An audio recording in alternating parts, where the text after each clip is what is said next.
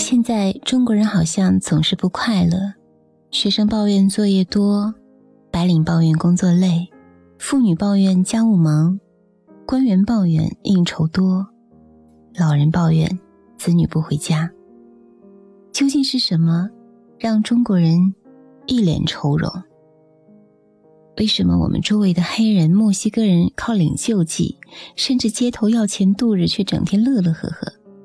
为什么这么多华人，有些人事事顺意，却仍然郁郁寡欢？说到底，是我们的思想意识出了问题。我们没有建立起新的人生哲学，人生失去了方向，也就失去了驾驭快乐的手段，导致很多人在幸福中选择了不快乐。我们每个人的快乐、烦恼和痛苦，都不是因为事情的本身。而是我们看问题的观念和态度。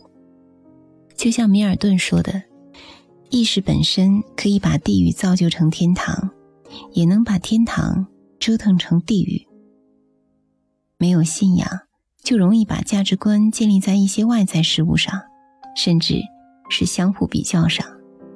仰望别人的成功，感觉自己的卑微；仰望别人的幸福，慨叹自己的不幸。比较别人的得志，愤然自己的失意；比较别人的快乐，放大自己的痛苦。中国人的一生似乎都用来攀比，孩子从小就被拿来和别人家孩子比较，比较成绩、能力，拿的奖状多还是少，以及考上的是不是名校。等毕业出来工作，又被比较工作够不够好，薪水优不优厚，福利多不多。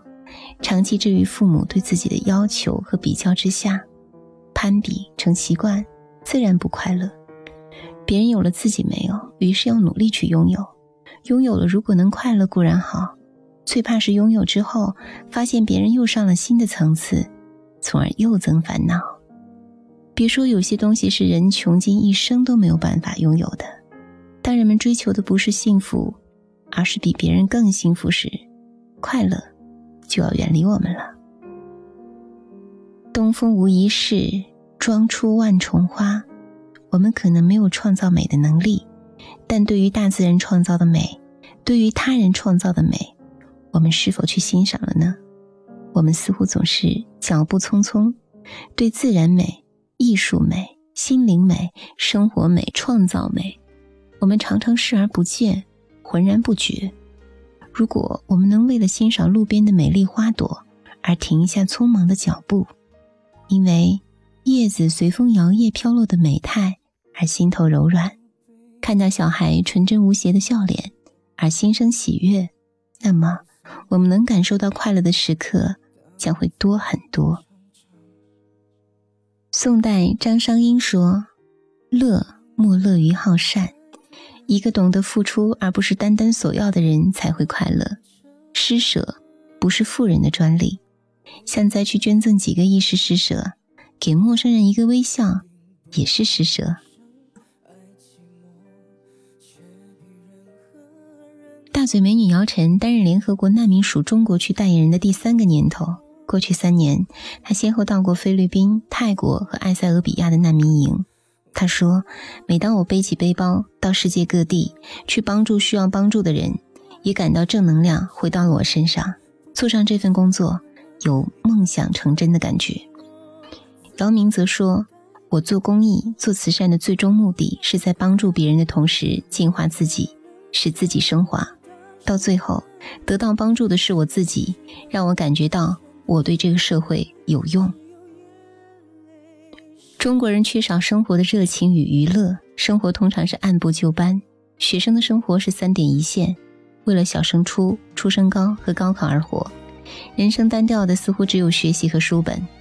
职场上的人生活也是上班、吃饭和睡觉，宝贵的周末时光仅用来休息也不够，而难得出去郊游或娱乐。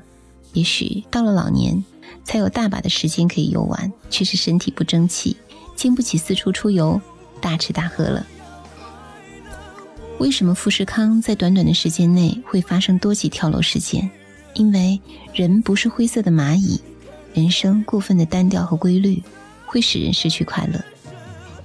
中国人也无时不刻不处在焦虑之中，焦虑社会不公，焦虑没钱没权，焦虑物价依然飙升，焦虑食品不安全，焦虑子女教育，焦虑环境污染，似乎总有焦虑不完的事情。但是，只有无忧无虑的人才会快乐，总在忧虑，哪有时间快乐呢？中国文化一向强调修身齐家治国平天下，这些责任总会或多或少地赋予到中国人的身上，形成他们的压力。中国人面对的压力非常多，工作的压力、成家的压力、抚养子女的压力、人际交往的压力等等。而在这些重压之下，他们忙得几乎没有时间去缓解这些压力，日积月累。这些压力带给中国人的不仅仅是不快乐，甚至伤及他们的健康。妈妈的期望，爸爸的期望，姐姐的期望，中国人被很多人期望着，从而不能坚持做自己。一个人要成为父母的好儿子，妻子的好丈夫，儿子的好爸爸，朋友的好伙伴，同事的好搭档，唯独不能成为想要的自己。自己总和自己打架。自然也很难真正的快乐。早在一九七九年，美国有个学者就写过一本书《美国人心灵的封闭》，书中说，美国人的心灵都关闭起来了，这是为什么呢？因为当年美国青年人没有了远大的理想，只是热衷于眼前繁华的物质世界，疲于奔命于琐碎的日常生活。今天的每一个中国人，是不是也将自己的心灵关闭了呢？要知道。